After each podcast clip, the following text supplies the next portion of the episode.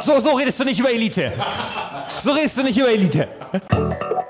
Then the next down. We get, we get up again. Then, then, then, then, then, then, and then, then, then. Drei gegen drei, okay, aber die anderen haben doch viel mehr überdauert und sind doch viel größere Super Mario Klassiker. 64? Das, ja, komm, wieder mal ein Mario-Dings.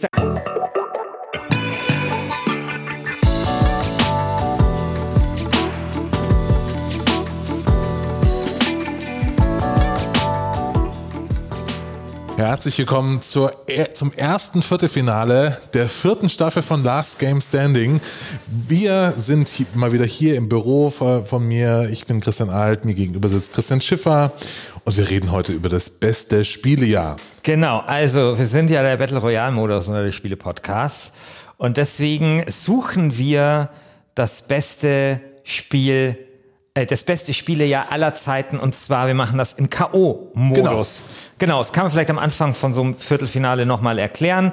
Abgestimmt wird im Forum und dann schauen wir, welches der beiden Jahre, die heute zur Auswahl stehen, ins Halbfinale einziehen wird. Stehen zur Auswahl das Jahr 1984, vertreten durch mich, und das Jahr 1996, vertreten durch den geschätzten Christian Alt. Also ich weiß nicht, wie es dir ging, aber ich habe jetzt heute, irgendwie hatte ich irgendwie so zwei Stunden Zeit oder so und ich habe mich in das Jahr 1996 zurückversetzt, bin in meine kleine Wikipedia, Internet, Google-Zeitmaschine gestiegen und ich hatte so viel Spaß. Das ist so cool. Also erstmal muss ich sagen, also mir macht das Thema Bestes Spieljahr macht sehr viel Spaß zu recherchieren, weil man auf sehr vielen irren Kram stößt, der in so einem Jahr vielleicht auch passiert ist und so. Wie ging's dir da? Äh, mir ging's äh, da sehr ähnlich. Ähm, es ist halt ein schönes Thema, weil es so schön breit ist, ja, und so schön tief und äh, es nicht nur um ein Spiel geht, sondern eben um mehrere. Und ich bin auch sehr gespannt. Also ich weiß nicht, kennst du Jon Tiriak? Nee. Jon Tiriak war der Manager von Boris Becker. Und als ich, und als ich, als ich sehr klein war, da habe ich Wetten das geschaut. Und dann wurde Jon Tiriak war halt da so einer der Promi-Gäste auf der Couch. Ja. Und dann, ich weiß nicht, ging es wieder um irgendeinen Typen, der eine Telefonstelle Zelle auf einen Macaroni mit einem Laster draufhaut oder so, keine Ahnung. Und Jon Tiriak sollte dann wetten, ob er es schafft oder nicht. Und Jon Tiriak hat gesagt, nein, er schafft es nicht. Und dann wurde halt Jon Tiriak gefragt, ja, warum sagen Sie, dass das nicht schafft? Und dann sagt er so, um ihn zu motivieren. Und jetzt, nachdem sozusagen diese Jahre raus waren, habe ich ja so viel Feedback äh, bekommen, dass das ja hier eh schon klar sei, dass hier Christian Alt alle drei Spiele gewinnt und so. Und das war so mein Jon Tiriak-Moment. Und genau wie dieser Typ es damals geschafft hat, die Telefonzelle auf die Macaroni abzustellen, so werde ich es heute schaffen, 1984 zum Sieg über 1996 zu verhelfen. Ja, sehr So. gut. Sehr gut.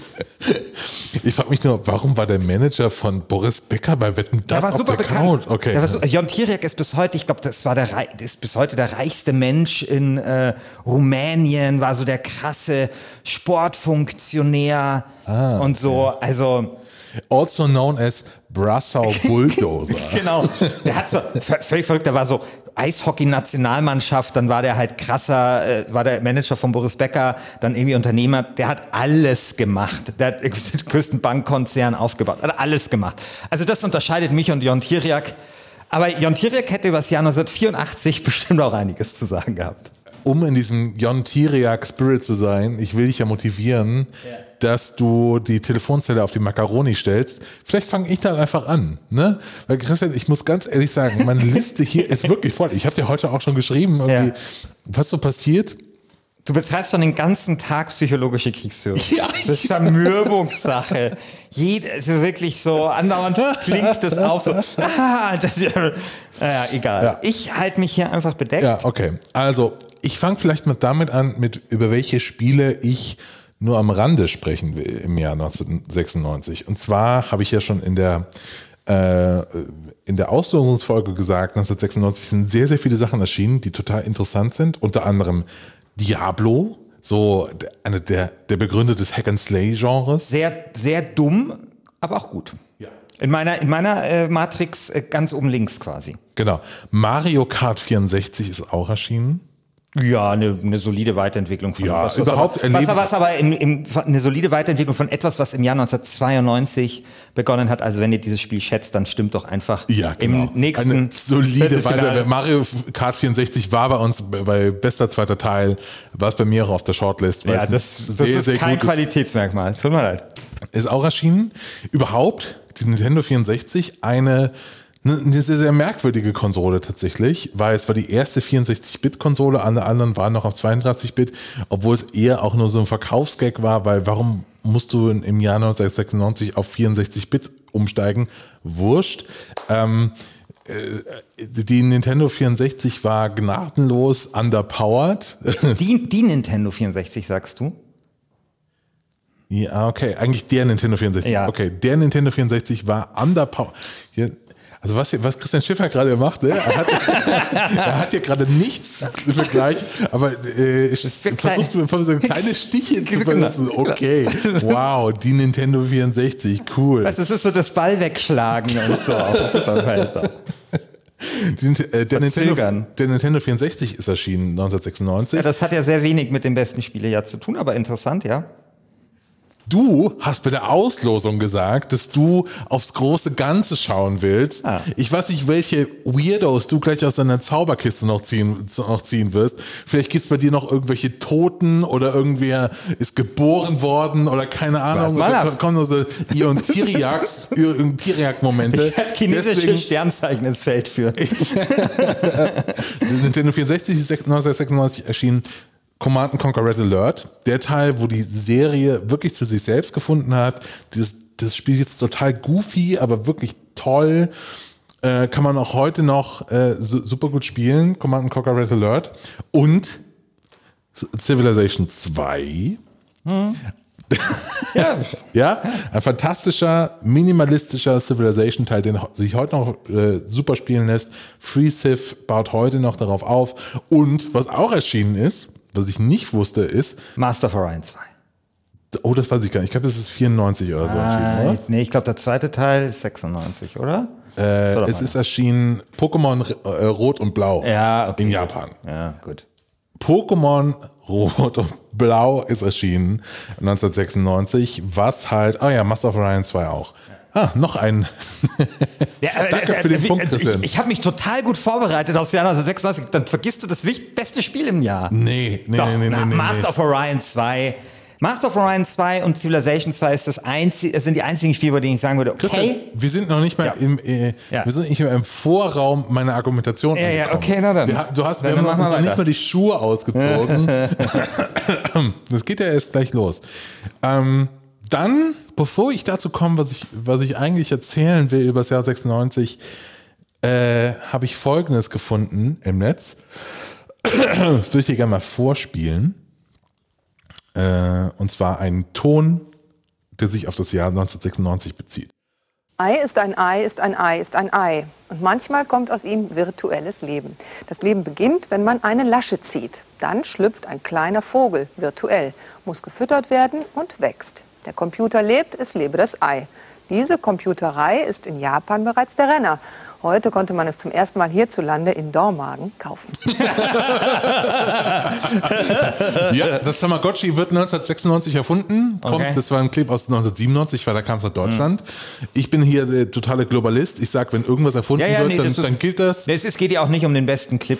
Äh, Genau. So, sehr okay. Aber das Tamagotchi äh, kommt äh, im Jahr 1996 auf die Welt und verändert tatsächlich, wie irgendwie auch generell über Spiele gesprochen wird. Weil plötzlich ähm, sind Spiele irgendwie überall. Es ist eine, eine, es geht sehr, sehr in die Breite generell. Übrigens, aus diesem gleichen Fernsehbeitrag gibt es noch einen anderen Ton, wo so ein kleiner Junge gefragt wird, was man denn damit macht und ob er das kennt. Ich, ich fass mal ab. Und was weißt du darüber? Ja, bisher nicht viel. Dass man das halt füttern muss und auch gesund pflegen, wenn es krank wird. Nachts das Licht ausmachen. Findest du das toll? Ja. Du musst ja find nachts aufstehen. Ja, das kann man auch abschalten, habe ich gehört.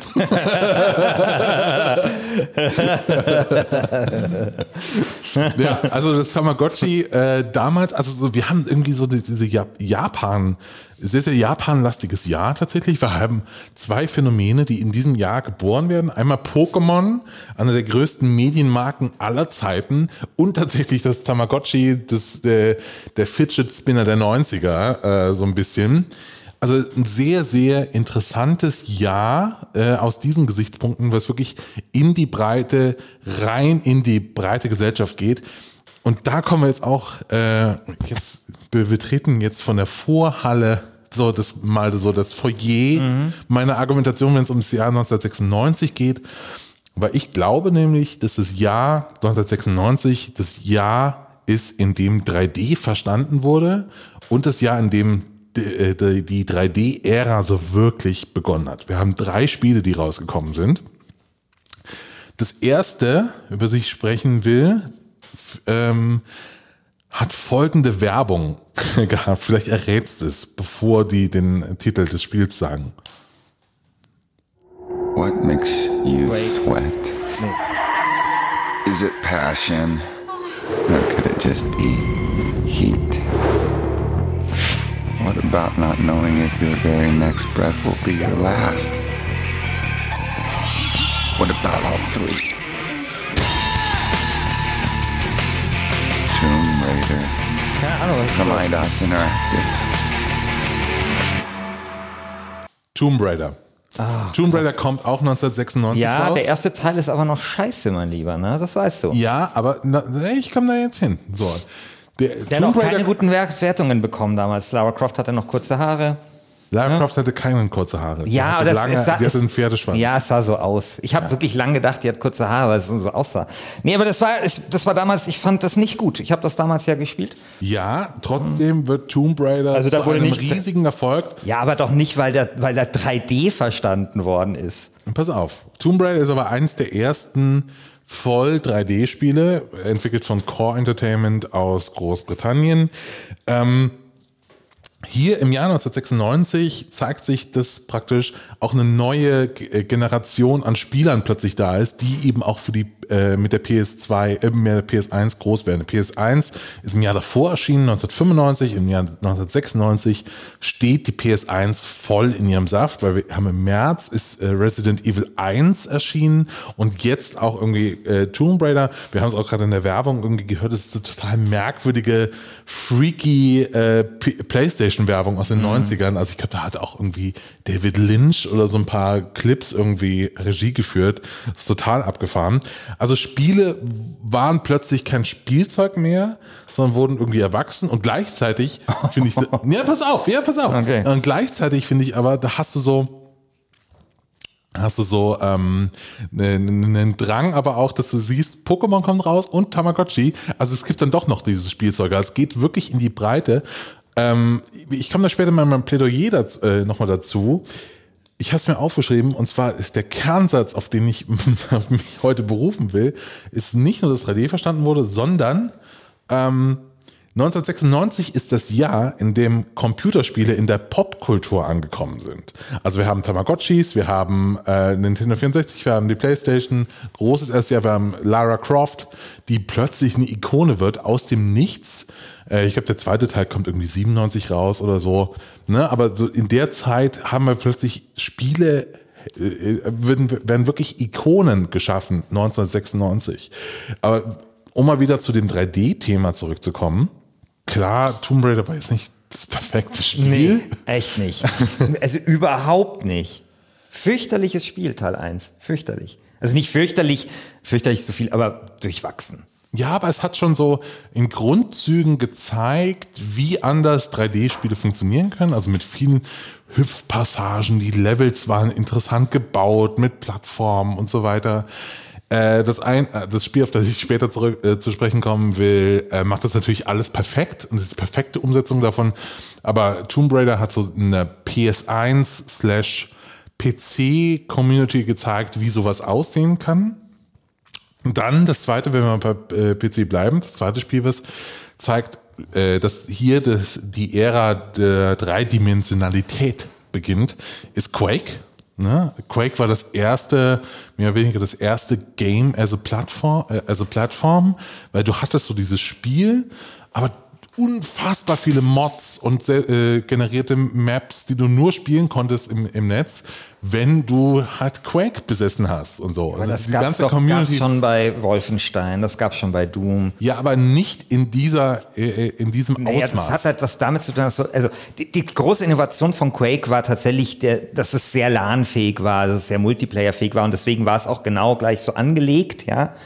Ähm, aber doch nicht das Modding. Also das, Ja, ja, aber es hat einer ganzen Generation an Spielern beziehungsweise Hobbyentwicklern beigebracht, wie man Levels baut, wie sowas Ich funktioniert. meine, es war Doom, hattest du, Doom war da zwei Jahre vorher.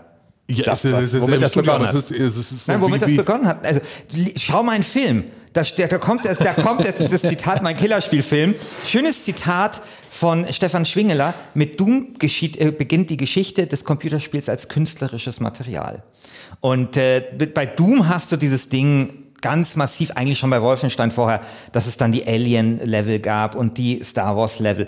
Also Quake war natürlich eine Besonderheit, aber vor allem wegen diesem Multiplayer-Ding, weil das quasi von vornherein mitgedacht worden ist. Ich meine, klar, wir haben auch schon Doom im LAN gespielt, aber bei Quake war das sozusagen nochmal perfektioniert. Hat das aber dann zum Beispiel im Singleplayer-Modus, wie ich fand, langweiliger gemacht. Ja. Der Singleplayer-Modus von Quake ist scheiße. Genau. So da sind wir uns auch, äh, glaube ich, einig. Aber tatsächlich glaube ich, dass dieser ganze Internetaspekt, weil es ist auch ganz anders. 1996 zu no- 1993, Doom 1 war noch Sh- Shareware und so weiter. Quake war dann aber so ein Ding, das man, musste man sich installieren. Du kannst, konntest in Foren abhängen, die Sachen runterladen. Es war schon alles viel mehr community-basierter. Und vor allen Dingen, wenn man sich anschaut, welches Erbe Quake hat, Klar, Doom hat auch ein riesiges Erbe, ne? aber Quake ist von das der Erbe von Doom. Von der technischen Basis her äh, basiert sehr, sehr viel auf Quake. Wenn du auch heute Dota 2 die Source Engine von Valve ist, Ja, ja. kannst du zurückführen bis auf die Quake Engine, äh, Engine von 1996 und so. Also so diese ganzen, diese ganze Linie kannst du theoretisch bis Ja. heute ziehen. Aber wir reden natürlich trotzdem nicht über das wichtigste Spielejahr, sondern über das beste Spielejahr. Da bin ich, bin ich umso gespannter, was du jetzt als Teil, äh, als drittes äh, Spiel bei Ja. dir im Köcher hast, weil die Ja. ersten zwei haben mich nicht überzeugt. Das dritte Spiel ist einfach das beste Spiel des Jahres, das beste Spiel vielleicht auch einer ganzen Konsole. Es ist Super Mario 64. Oh mein Gott, das war so klar. Es war so klar. Es war so klar. Es war so klar. Äh, Ja, aber du musst dich da mal reinversetzen, Christian. Du hast mehrere Mario-Titel gehabt zu dem Zeitpunkt schon. Mario 1 kam 1900, wann kam die, äh, äh, der NES raus? Ich glaube 1983 kam der NES raus. Äh, da kam auch das erste Mario, glaube ich, raus oder um den Dreh. Aber du hattest praktisch 14, äh, 13 Jahre, in denen Mario gleich Plattformer gegolten hat. Mario war immer 2D, das war immer so, ich laufe von links nach rechts und hüpfe auf irgendwelche Cooper-Dinger und so dieses Spielprinzip in dreidimensional in eine, in eine 3D-Welt zu bringen, ist eine ungeheure Aufgabe. Das nicht zu verkacken, ist so krass. Also so die, die Herausforderung hätte größer nicht sein können für Nintendo. Und trotzdem haben sie hingekriegt, haben sie es hingekriegt, nicht nur ein sehr, sehr, sehr, sehr gutes Mario-Spiel damit zu machen, sondern auch ähm, herauszufinden, wie man sich in der, 3 in der 3D-Welt bewegt. Also ganz viele Sachen, die wir für heute selbstverständlich halten, wie sich Figuren im dreidimensionalen Raum bewegen, wo die Kamera ist und so weiter. Dinge, mit denen Resident Evil, natürlich anderes Genre und so weiter, klar, aber mit denen Resident, Resident Evil und andere mit ihren äh, fixierten Kameraperspektiven noch irgendwie gehadert haben. Bei Mario ist es anders. Mario hat so viel etabliert in dem Bereich und einfach so eine Grammatik erstmal erfunden, wie man in 3D äh, ein Spiel erzählt. Das kann man, dieser, das kann man einfach nicht äh, hoch genug setzen. Ich weiß nicht, also bei, es geht mir hier wie immer bei, mit Nintendo-Spielen. Weißt du, ich kam vom PC, ich war ja ein bisschen Mallkid, ich hing halt im Wobis ab, dann gab's halt Ma- Mario 64, habe ich gespielt und sorry, kannte ich alles, war alles geiler von Doom. Also klar, nicht als, nicht als, nicht als äh, Jump'n'Run und so, aber es hat mich nicht so weggefegt einfach. Aber Be- Doom anders- war doch anders- 2,5D. Doom hat irgendwelche Sprites gehabt. Ja, so, und? Das ist ein erst, äh, der Aber der erste ja, Poly oder, oder ein auch, Polygonspiel. auch Duke Nukem 3D, was übrigens auch 96 erscheint, sah tausendmal besser aus als Super Mario 64. Also ich weiß nicht, das ist halt wieder so eine, so eine Nintendo-Brille. Ich will es nicht zum hundertsten Mal sagen, die man da aufhat. Weißt du, erscheinen 18.000 Spiele. Was du zum Beispiel auch nicht erwähnt hast, ist Wing Commander 4 und so, was, was kontrovers ist. Who Nee? Mega. ähm, und dann aber das Geilste ist natürlich wieder das, was von Nintendo kommt. Mein Gott. Ja, das ist ein fantastisches also Spiel. Diese drei Spiele, weißt du, ich habe damit gerechnet, dass du irgendwie Master of Orion, dass du, dass du Civilization ins Feld wirst. Von mir aus ähm, äh, Diablo, äh, Diablo 1, aber du schaffst es tatsächlich, die drei Spiele ins Feld zu führen, die ich am, eigentlich am langweiligsten fand oder am, am belang, also nicht belanglos, aber mai, also so am maiigsten irgendwie. Und ich muss sagen, vielleicht hast du es auch nicht ganz so leicht gehabt, weil ich muss sagen, lieber Christian, oder ich frage dich mal so, weißt du, was scheiße ist, wenn man alt ist? Also nicht Christian alt, sondern alt ist. Das Beschissene am Altsein ist nicht irgendwie Rückenprobleme oder dass du drei Tage schwach bist, wenn du irgendwie zu viel gesoffen hast. Das Problem ist, dass je älter du bist, umso größer wird die Wahrscheinlichkeit, dass du das beschissene Spielejahr 1996 noch miterleben musstest. Ja? Weil 1996 war kein gutes Spielejahr. Und soll ich dir sagen, warum? Jetzt kommt 1996 irgendein abseitiger Titel. Nein, nein, der, der, wir suchen hier ja nicht irgendwie das Spielejahr mit den meisten Hits. Da hätte 96 auch keine guten Karten. Wir suchen das Ja, ja, beste, genau. wir suchen das beste Spielejahr. Ja. Und zum besten Spielejahr gehören dann eben auch sozusagen die Abgründe und dass das schlecht war. Und ich erinnere mich an das Jahr 1996 als ein Jahr, das, und das zeigt übrigens auch der entsprechende Wikipedia-Artikel, das vollgestopft war mit beschissenen interaktiven Filmen. Wir hatten, ich habe vorher schon, ich habe vorher schon Wing Commander, Wing Commander 4, 4 ja, was denn? Ja, ist okay. Mach ja, dich darüber red nicht mal Genau. weiter, ja. Ähm, ich habe vorher schon Wing Commander 4 erwähnt, das war damals irgendwie 10, 10 Millionen, da hatten sie dann das erste Mal echte Kulissen, weißt du, nicht so rein montiert. Das erschien damals. Aber es erschienen auch solche Sachen wie Ripper mit Christopher Walken, fürchterliches Spiel. Der zweite Teil von Phantasmagoria. Du weißt ja, dass Sierra damals sich extra ein Filmstudio gebaut haben und da musste dieses scheiß Filmstudio gen äh, genutzt werden. Und da sind lauter interaktive Filme von Sierra erschienen. Dann ganz schlimm, Noir a Shadow Thriller. Und weißt du, was das Schlimme an Noir a Shadow Thriller war? Das war der Nachfolger vom großartigen I Have No Mouth and I Want to Scream, oder wie das hieß, ja? Das war der Nachfolger. Fürchterliches Spiel, weil scheiß Kack interaktive Filmscheiße. Ja, nicht zu vergessen die zwei Star Trek Spiele Klingen und Borg, wo du irgendwie nur einen Knopf drücken musstest manchmal.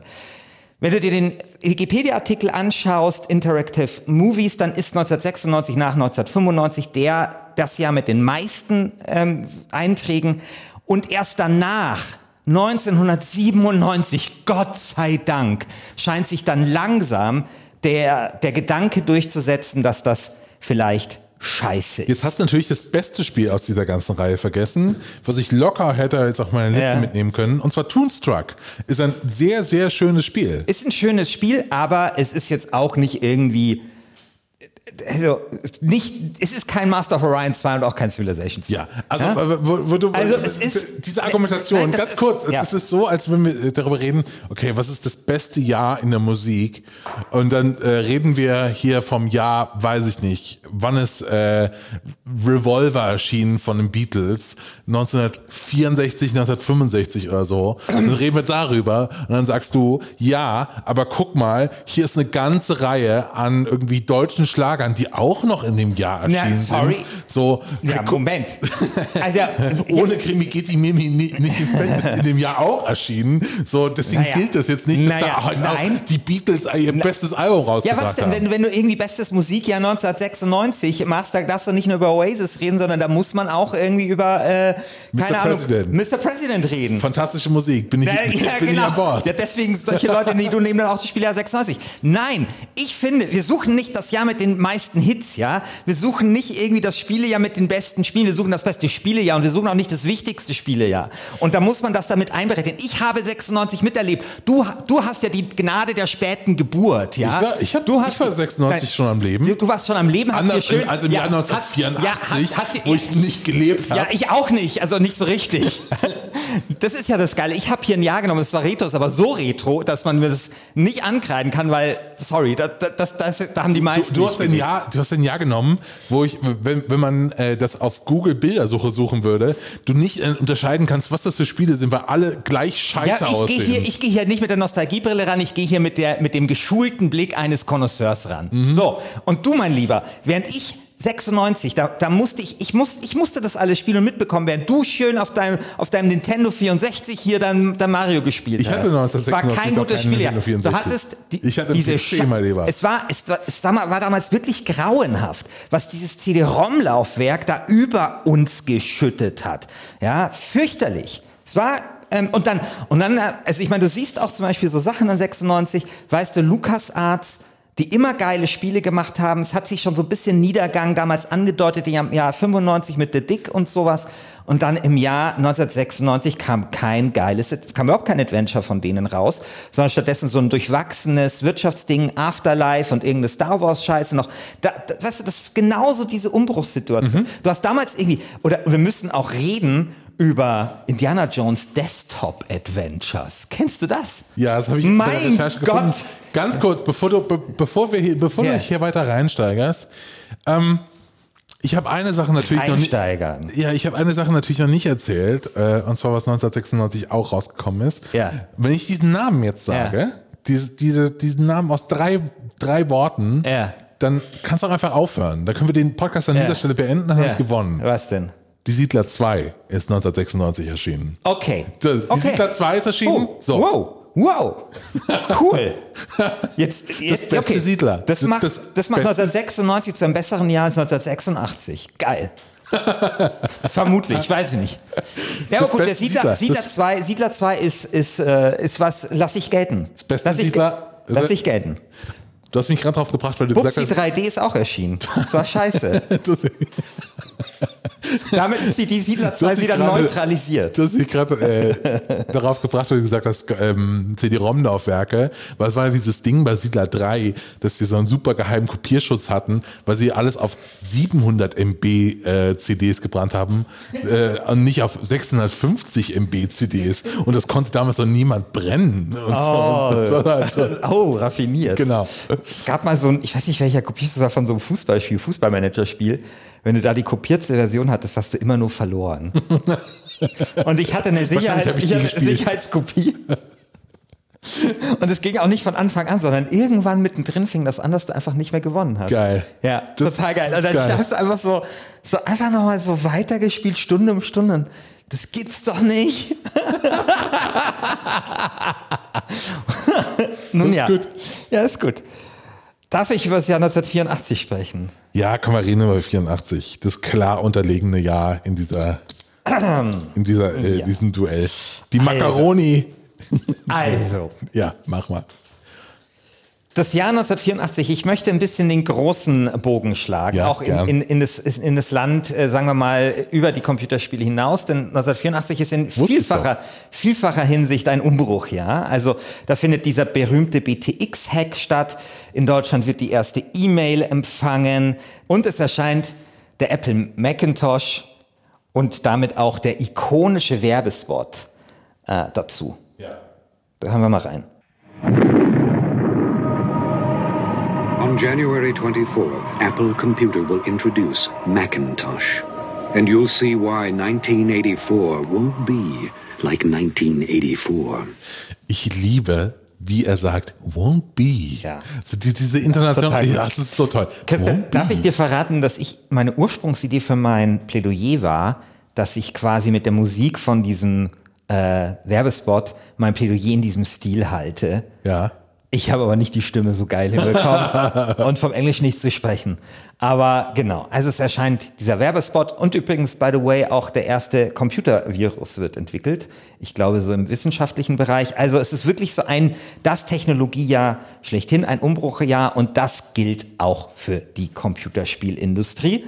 Nämlich 1984 erscheint zum Beispiel so etwas wie Tetris. Ja, äh, Andrei Pajitnov entwickelt das irgendwo in, in Moskau.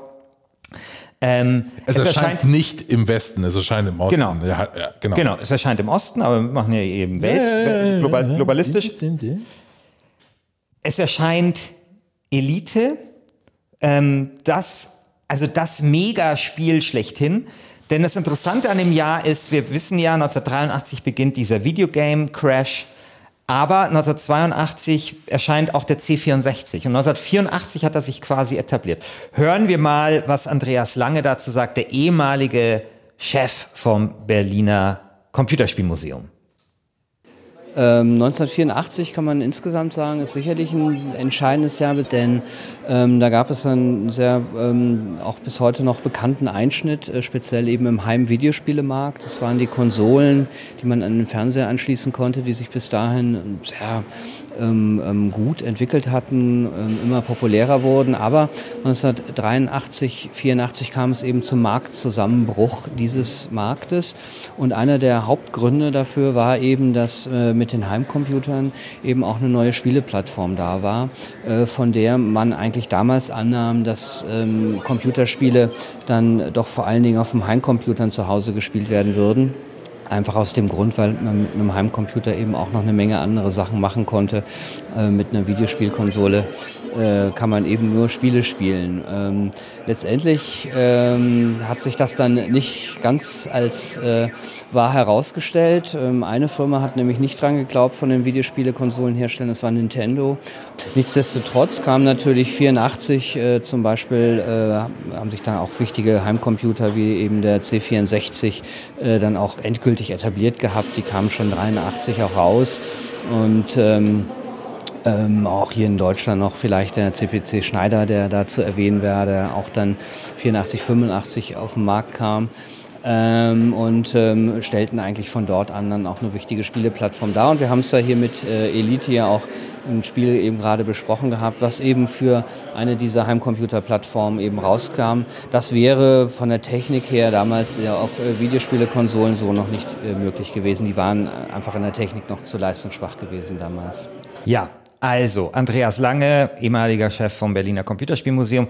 Und das ist hat eben. Props an Nintendo gegeben, muss klar, ich nochmal. Genau, ja, ja, hat Props an Nintendo gegeben, aber das, was er ja sagt, ist ja eigentlich das, worauf ich hinaus will, will sozusagen, die Terrorherrschaft der Konsolen hört auf. Gott sei Dank gibt's jetzt die Heimcomputer und Gott sei Dank kann man darauf andere Spiele spielen. Ein Spiel wie Elite beispielsweise, was ich gleich nochmal herausstellen werde, auch noch 84 erschienen, wäre ohne zum Beispiel Speichern gar nicht möglich gewesen. Das heißt, hier sehen wir im, im Jahr 1984 das erste Mal, dass eben mehr möglich ist in, in Computerspielen. Es öffnen sich ganz neue Genres. Wir haben mit, oh Gott, das kann ich jetzt nicht aussprechen, Wer Anhalter durch die Galaxis auf jeden Fall auf, auf Deutsch vielleicht das wichtigste Text-Adventure. Wir haben mit Karateka, also ähm, von Jordan Mechner, der später Prince of Persia, da tut Jordan Mechner das erste Mal so ein bisschen so sein Können zeigen.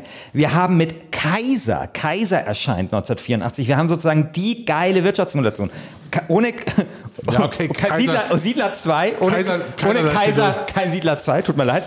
Ähm, also wir haben sozusagen plötzlich diese Vielfalt. Gab es davor eigentlich nur gerade eben in diesem konsolengeprägten Umfeld, vor allem Actionspiele, Geschicklichkeitsspiele, haben wir jetzt endlich sozusagen den Heimcomputern, haben eine Vielfalt an Genres. Eben die ersten Heimcomputer erscheinen schon vorher, aber 1984 kommen sie zur Blüte und eigentlich beispielhaft ist eben dann hier Elite. Elite möchte ich noch mal ganz kurz herausstellen und David Braben zu Wort kommen lassen, der ähm, Elite zusammen mit einem anderen Typen, dessen Namen ich vergessen habe, Ian, Ian, glaube ich, irgendwas, der später übrigens in der Techno-Szene abgetaucht ist. Und ich ich habe vorher von diesem anderen, dessen Namen ich halt mal äh, gegoogelt und ich kam auf eine, eine ähm, Bodyspray-Seite. Also er macht jetzt so Bodypainting. Ian Bell heißt Genau, Ian Bell. Ja. So, auf jeden Fall David Braben, cooler Typ, der auch zum Beispiel einen Raspberry Pi auch äh, mit vorangebracht hat. Der ähm, erzählt ein bisschen was, hat mir ein bisschen was erzählt über das Jahr 1984. Well, I think the um, elite was mostly finished by Christmas 1983. And then the rest was balancing and testing. And it's, it's very funny. We, Ian and I were terrified that someone would release something else that would uh, take our sort of thunder away. But the time was interesting as well. In, in the UK, we had um, uh, Margaret Thatcher was just a leader, so there was lots of strife. There was the miners' strike, and money seemed to be very topical. you know what I mean? Um, I think Ian and I weren't terribly politically aware, but it was a very interesting time. You know, in terms of things happening in Europe. Uh, you know, the, the, the, the world was changing in an interesting way, and Elite seemed quite sort of in tune with the time, if you know what I mean. Ja, also er Sehr gute Autoqualität, Christian. Ja, ja, tut mir leid, das äh, war irgendwie, äh, ja, es war, es war super. Das, aber es war David Braben, immerhin. Ja, so. Wie hast du den aufgenommen? Mit einem Handy, das irgendwie Ich hatte, einen ich hatte, Samsung ja, so, ja, so, ja, so ungefähr. Okay. So ungefähr. Aber gut, ich kann es noch mal ein bisschen, falls das zu schlecht war, ein bisschen erklären, was er gesagt hat. Also weil er sagt nämlich, was das für eine interessante Zeit hatte. Ich meine, er ist Brite. Damals hat Maggie Thatcher ähm, regiert. Es gab diesen gewaltigen Bergarbeiterstreik in Großbritannien, der monatelang ge äh, gedauert hat, wo Sa- Maggie Thatcher die Macht der Gewerkschaften damals gebrochen hat. Und Wusstest, er, weißt du, welcher, welcher Song sich auf diesen Bergarbeiter Nee, beruft? Ähm, dieser Song von ähm, They Can't na, wie geht er? Then knock us down, we get, we get up again. Ah, okay.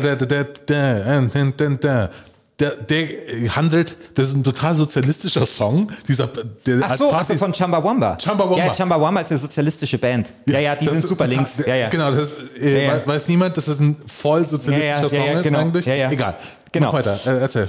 Genau, und ähm, das bezog sich ein bisschen darauf, wir hatten halt über Elite gesprochen und er meinte halt, dass sozusagen Geld so eine wichtige Rolle in dem Spiel spielt. Also sie fand es halt geiler, dass quasi man nicht irgendwelche Extraleben oder sowas bekommt, sondern Geld ist das Wichtige. Und da erzählt er halt so schön, wie das eigentlich zu diesem Timbre dieser Zeit auch passt. Ja, also mit Maggie Thatcher und alles dreht sich und der Neoliberalismus geht so los.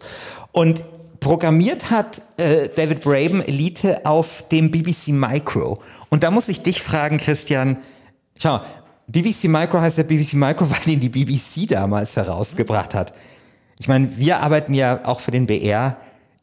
Gäbe es irgendwas Geileres, als, als wenn der BR morgen irgendwie so den Raspberry BR oder sowas rausbringen würde? Ich finde das wirklich fantastisch. Das wäre so geil. Ich finde das so geil. Es auch, wenn, so auch geil. wenn der öffentlich-rechtliche Rundfunk mal irgendwie sagen würde, also jetzt ins, ins Heute gesprochen, hey, hier ist Ja. irgendwie unsere Open Source Ja. Netflix Alternative, Ja. die auf offenen. Codex basiert und irgendwelchen offenen. Standards.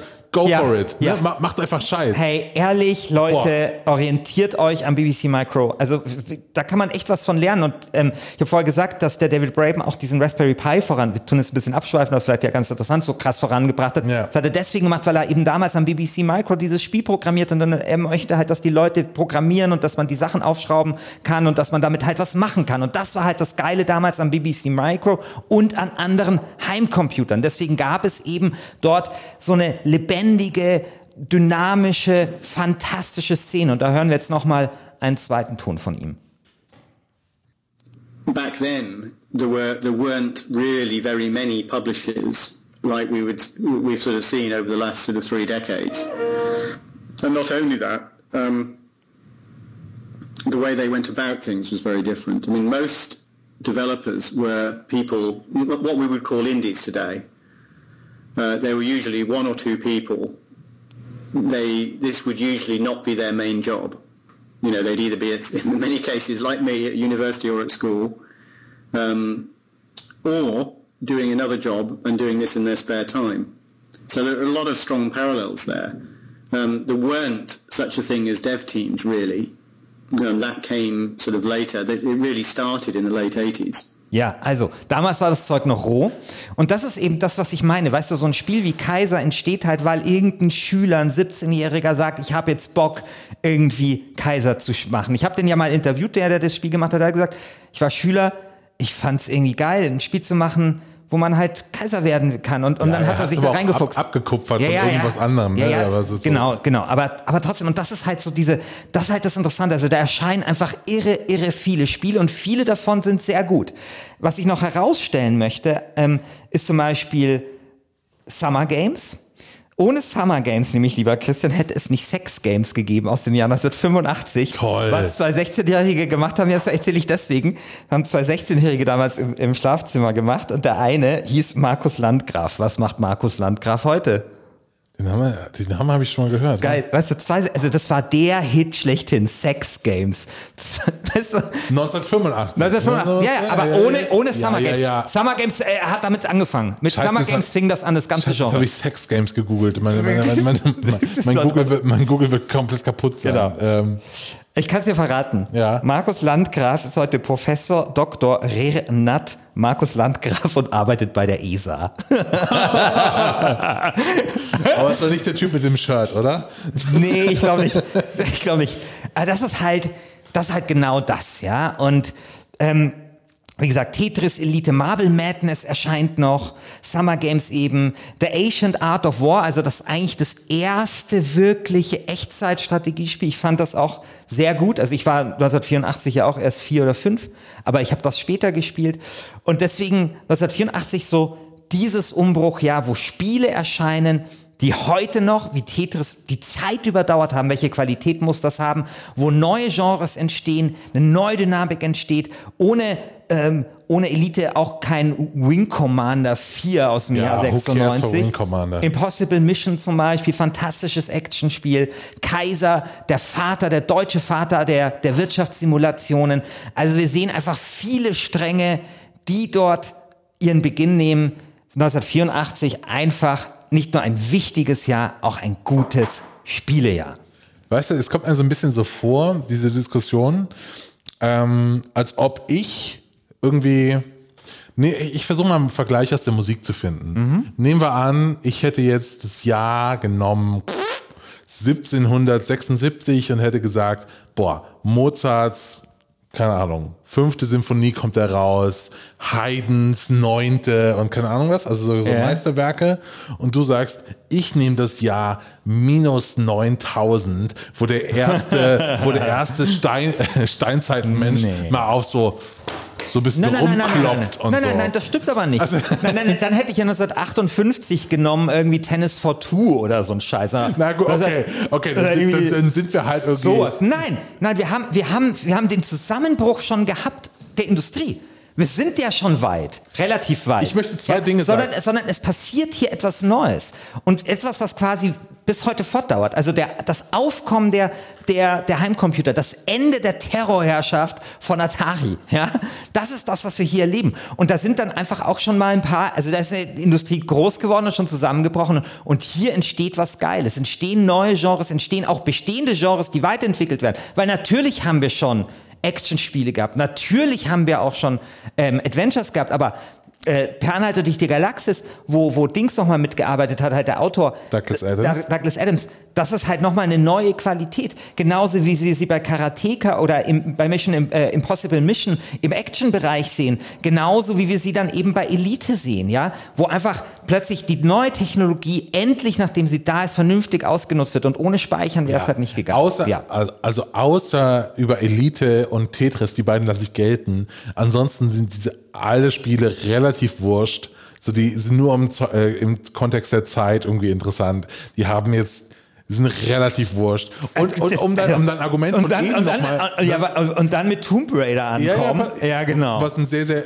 Nee, Ja. Tomb Raider, äh, Tomb Raider in dem. Tomb Raider war kein gutes Spiel. Wir reden hier von guten Spielen. Und das Naja, waren alles nein, nein, gute nein, Spiele. Ja, ja, ja, du, du hast damit angefangen zu Tomb. Raider fand man damals schon nicht Pass gut. auf, du, du, hast Das damit, Erste. du hast damit angefangen. Erstens habe ich im Jahr 1996 so viele fantastische Spiele drin, dass mein ganzer Sack, den ich hier mitgebracht habe, fast platzt, also so wie, wie Und Weihnachtsmann, ziemlich viel Weihnachtsmann Scheiße. sagt. Und ziemlich viel Scheiße. Ja, aber warum- Weil da die scheiß CD-ROM noch war. Ja, aber das heißt, du hast es einfacher, weil bei dir 1983 alle pleite gegangen sind, dass jetzt irgendwelche fünf Projekte von irgendwelchen Kindern, die in ihrem Schlafzimmer sitzen Nee, und was auf dem BBC Nein, Micro ich- nein, ich hab- da, nein, daher nein, nein. programmieren. Ja, es- so, so redest du nicht über Elite. So redest du nicht über Elite. So, Ein das- Spiel, in dem es Sklaverei gibt, das gibt's doch nicht bei Anno. Ja, was? Und du mit Tomb Raider, nur weil es da irgendwie Brüste gibt oder was? Sorry. Was, was ist denn das für ein Niveau, was sich hier, was sich hier etabliert hat in dieser Folge? So, Ja? es geht nicht um das interessanteste Spielejahr, es Nein. geht um das beste Nein, Spielejahr. es ist, und da es ist ein fantastisches Spiel. Ja. Tetris ist ein fantastisches Spiel. Ja, Elite Tetris. ist ein fantastisches Spiel.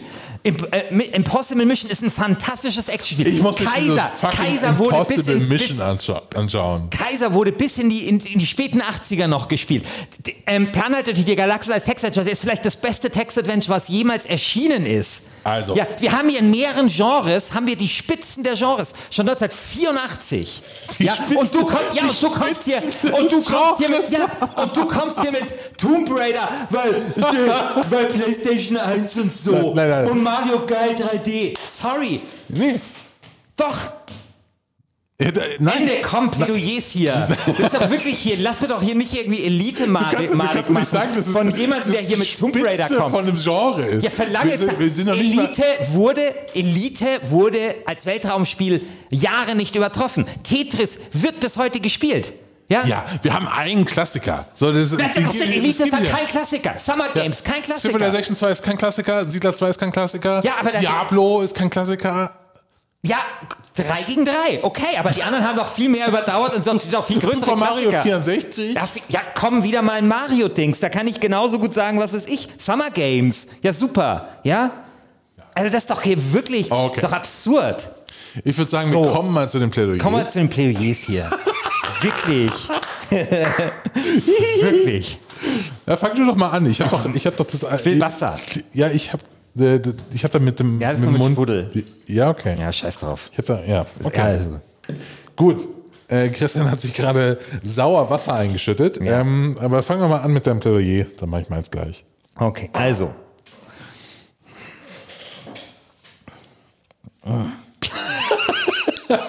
Echt, ey. Ihr kennt diesen Apple-Werbespot. Ja, genau. Der, in dem dieser Big Brother zu einer tumpen, grauen Menschenmasse spricht. Und dann kommt eine Frau reingelaufen und wirft einen Hammer in den übergroßen Fernseher. On January 24th, Apple Computer will introduce Macintosh. And you'll see why 1984 won't be like 1984. In Wirklichkeit ist 1984 kein dystopisches Jahr. Es ist eine Utopie. Es ist ein Jahr des Aufbruchs. Ein Jahr, in dem endgültig Schluss gemacht wird mit der alten Konsolenscheiße und der Heimcomputer übernimmt. Ein Jahr, in dem mit Elite, Kaiser, Tetris, der Hit, Scheiße, äh, Tetris, Per Anhalter durch die Galaxis und Summer Games Meilensteine der Computerspielgeschichte erscheinen.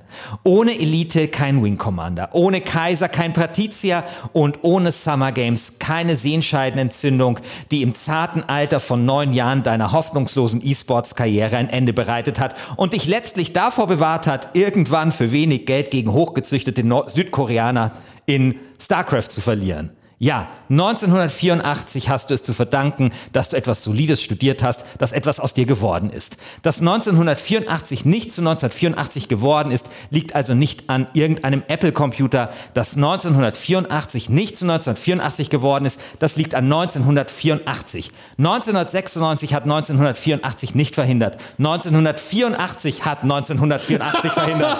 Und dafür solltest du dankbar sein. Deine Stimme für 1984. Was denn? Das ist eine stringente Argumentation. eine 1996 kleine hat Handhabung. 1984 nicht verhindert. Ja, was das, ja, hat, Ja, ja. ja also Command äh, Conquer Alert äh, hat, hat Zeitreisen, keine Ahnung, egal, pff. Ähm, okay, ein sehr interessantes Plädoyer. Ich, äh, äh, ich lese, ich habe, jetzt kann ich leider nicht so auf deins reagieren, weil ich habe zum ersten Mal in der Geschichte dieses Podcasts mein Plädoyer vorgeschrieben. Es ist leider sehr, sehr fad im Gegensatz zu deinem, aber ich versuche es trotzdem. Also, keine Floskel ist so abgegriffen wie Computerspiele sind in der Mitte der Gesellschaft angekommen. Nichts ist abgeschmackter, langweiliger, belangloser. Deshalb möchte ich den Satz abwandeln. 1996 ist das Jahr, in dem Computerspiele in der Popkultur angekommen sind. Wir erleben die Geburt von Lara Croft, die PlayStation erschließt im zweiten Jahr ihrer Existenz ganz neue Gruppen von Spielern, Quake begründet eine ganze Generation und dann ist da noch das fucking Tamagotchi. 1996 wurden neue Ikonen geboren, alte Konzepte beerdigt. 1996 riecht verdammt nochmal nach Zukunft. Oh Gott. Weißt du, wie fad das Tamagotchi war? Weißt du, wie groß das Tamagotchi war? Ja, und nur weil was groß ist, ist nicht geil. Ja, aber das Tamagotchi hat bewiesen, wie breit und wie mainstreamig Computerspiele sein können. Genau wie Lara Croft. Genau wie Nintendo 64. Also wir, wir, Wie, erleben, wie Tetris. wir erleben hier, dass aus dem kleinen Rinnsal, das du beschreibst, dass du so drei Leute, die irgendwie Ja. äh, äh, BBC Micro programmieren Ja. können, so wie aus diesem Genau. Rinnsal endlich plötzlich geil so kommerziell. Endlich richtig schön kommerziell. Hier Endlich ist ein Rinnsal. endlich Massenmedium hier. ein, ein, Meer, Endlich geil. ein Meer der Möglichkeiten geil. wird. Genau. Ja. Boah, geil. Komm. Ende. Nächste Folge. Also gut. Ähm, ihr könnt abstimmen, wie immer in unserem Forum lastgamestanding.de. Mein Gott, was ist das für ein gutes Forum? Also wirklich, ich bin jedes Mal begeistert, wie kreativ ihr da seid, was ihr dort schreibt. Genau, also es gibt da vom sehr geschätzten Daniel Ziegener auch noch so ein kleines Hörstück, wo er sich zu Spec Ops the Line äh, geäußert hat, was du nominiert hattest.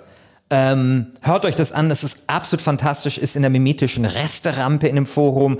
Er hat auch einen eigenen Podcast, den er jetzt aus seinen kleinen Audiostücken gemacht hat. Shotguns Fired heißt Shotguns der. Fired. Shoutout. Ab abonniert das, also ist, glaube ich, geil. Ich hab's noch nicht. Nee. Abonniert das bitte. Ähm, und ansonsten, genau, meldet euch im Forum ab, stimmt ab, gebt uns äh, fünf Sterne, wenn ihr wollt. Dann äh, sinkt der Blutdruck auch wieder. Ich, also Christian, um, um der, der Blutdruck sinkt, ich würde dir einfach empfehlen, das, was ich die letzten Wochen gemacht habe, schau dir einfach mal so Speedrun-Erklärungen zu Super Mario 64 an. Das ist so faszinierend. Das ist so toll. Mein Gott.